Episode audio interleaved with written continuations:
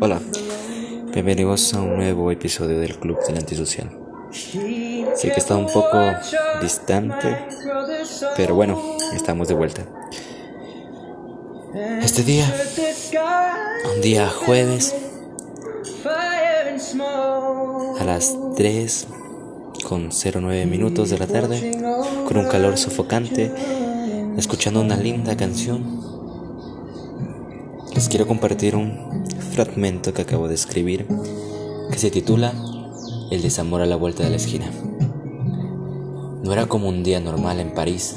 Las aves cantaban como si fuera el día en que un ángel cayera del cielo, como si el paraíso estuviera a la vuelta de la manzana, como si el diablo se muriera por probar un poco más del pecado humano. Y obviamente que fue así. Aquel lunes por la mañana, al salir de mi casa, escuché cantar a las aves. Mientras iba caminando al colegio, me encontré con ella, un ángel nunca visto. Estefanía era su nombre.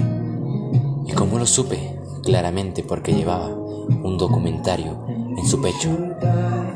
No pude creer que esa dulce mirada sería el pecado más placentero que disfrutaría mientras iba rumbo al infierno a bailar con los demonios por cometer uno de los delitos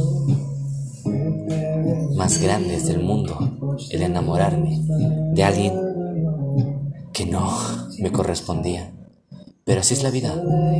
Te puedes topar un lunes por la mañana cuando canta las aves para avisarte que es el día de cometer un delito del cual solo uno sale ileso, de un crimen tan apasionado llamado amor no correspondido, por eso escribo este poema, con la diferencia de que otro escritor no cometería atrocidades como las mías. Escribir con faltas ortográficas y botando a la basura la dramática literaria. Sé que claramente ahí en una parte dice el poema. Después de este corto fragmento voy a escribir un poema acerca de ese ángel que estuvo a la vuelta de la esquina, que me robó esa mirada y disfruté hacerlo. Creo que fue uno de los pecados o crímenes o delitos más placenteros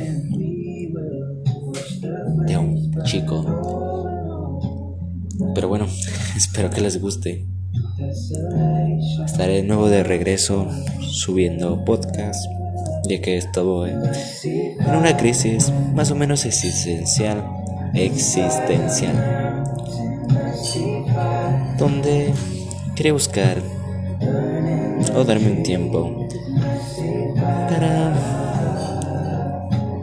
reconectar de nuevo mis neuronas y ponerme a trabajar en lo que me gusta. Seguir adelante. Así que, gracias.